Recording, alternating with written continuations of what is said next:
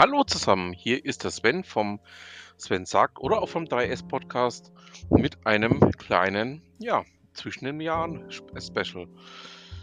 Ich habe mir da mal ein Thema geschnappt, ähm, das ich mit massiver Begeisterung schon die ganze Zeit verfolge. Ich hatte eigentlich auch vor, mit Gudrun Töpfer gemeinsam dieses Thema nochmal aufzuarbeiten. Das hat aber im alten Jahr jetzt nicht mehr geklappt. Ich hoffe, dass wir das dann im neuen Jahr umgesetzt bekommen. Es geht um das Thema Ambidextrie. Und ähm, aus dem Grund habe ich mir gedacht, ähm, nachdem die Gudrun hier ähm, einige sehr, sehr spannenden, ähm, ja, nennen wir es mal, Ambidextrin-Nähkästchen-Geschichten ähm, veröffentlicht hat oder Nähkästchen-Themen veröffentlicht hat, packe ich das Ganze mal in ähm, eine ganz kleine Podcast-Serie und würde mich freuen, wenn es euch auch ähm, so ein bisschen an das Thema heranführt, das Thema euch ein bisschen näher bringt. Ein bisschen was, ja, für den einen oder anderen auch ähm, über das Maß der Dinge, der bekannten Themen hinaus auch ein bisschen was mitgibt, ein bisschen was mitvermittelt. Und ja, dann würde ich sagen, fangen wir doch einfach mal an, was die Gudrun uns hier so auf LinkedIn aufgeschrieben hat. Übrigens, die ganzen Themen, die ich jetzt hier vorstellen werde, findet ihr natürlich auch auf LinkedIn. Ich werde euch zur jeweiligen Ausgabe auch den Link ähm, mit dazu packen, damit ihr das Ganze auch nochmal selbst nachlesen könnt.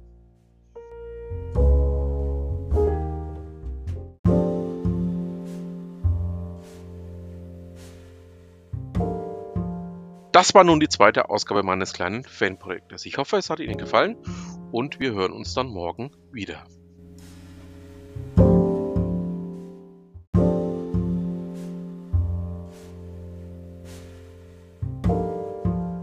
Der Exploit-Modus ist ganz darauf ausgerichtet, schnell, sparsam, effizient zu sein und ein Produkt in vordefinierter, hoffentlich guter Qualität auf den Markt zu bringen. Um dies zu gewährleisten, spielt die Planung von Arbeitsprozessen eine große Rolle. Sie sind meistens stark zahlenorientiert, gut durchdacht und erprobt und das Auftreten von Qualitätsproblemen wird durch angemessene Kontrollen reduziert. Menschen, die in einem Produktionsprozess beteiligt sind, haben oft wenig Handlungsspielraum, ihr eigenes Arbeiten frei zu gestalten. Denn sie müssen sich dem Prozess unterwerfen, der zur Herstellung des Produkts angelegt wurde. Sie sind Rädchen in einer Maschine und zum Funktionieren der Maschine ist es nicht besonders wichtig, dass das Rädchen sich gut fühlt. Wir befassen uns aus Gründen der Anschaulichkeit bewusst mit einem extremen Ausprägung des Exploit-Modus und vernachlässigen dabei, dass es sehr wohl Möglichkeiten gibt, diese Arbeit sinnvoll, angenehm und zum Beispiel ergonomisch zu gestalten. Außerdem darf man nicht außer Acht lassen, dass ein produzierendes Unternehmen aus mehr Mitarbeitern als nur den Ausführenden in einer Produktionsstraße besteht. Diese sind jedoch die Mehrheit und die entscheidende Einflussgröße für das wirtschaftliche Fortbestehen des Unternehmens. Der Overhead ist deutlich kleiner und in Aufgabe, Rolle und Funktion mit mehr Freiheitsgraden ausgestattet. Fassen wir für den Moment zusammen, dass der Mensch im Exploit-Modus die Rolle des Ausführenden von vordefinierten Arbeitsschritten innehat.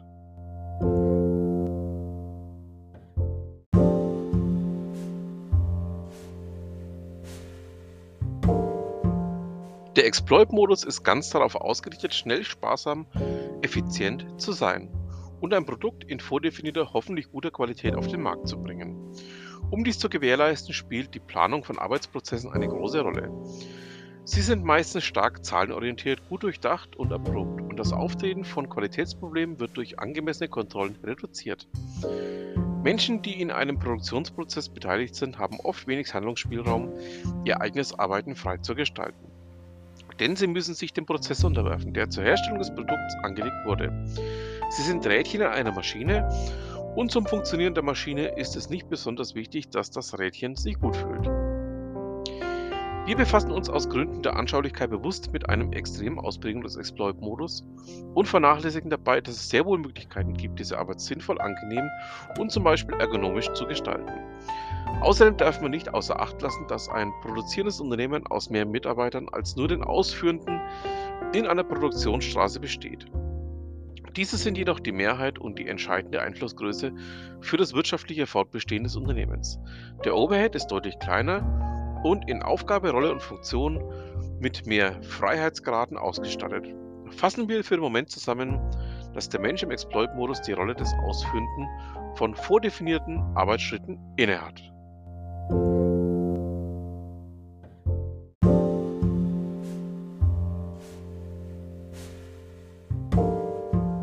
Der Explore-Modus hingegen sieht den Menschen als Instanz, die fähig ist zu lernen, sich und seine Sichtweise zu verändern und stellt manches Mal vielleicht sogar unzulässig intrinsische Motivation.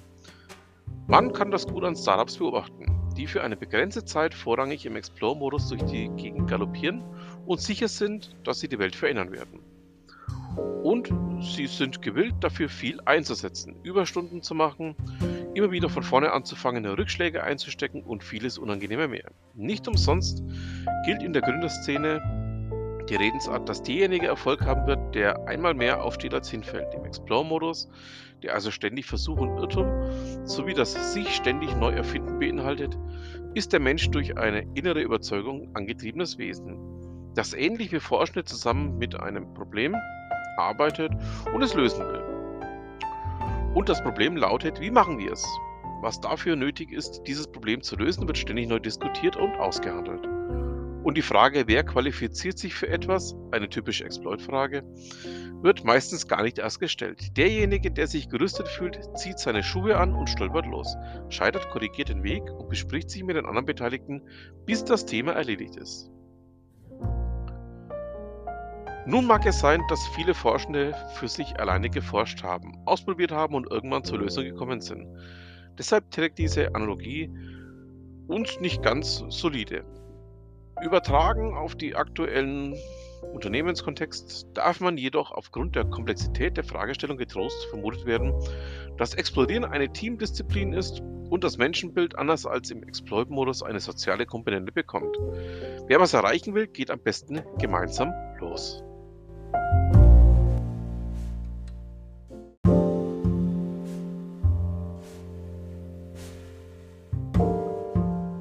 Das war die dritte Ausgabe meines kleinen Fanprojektes.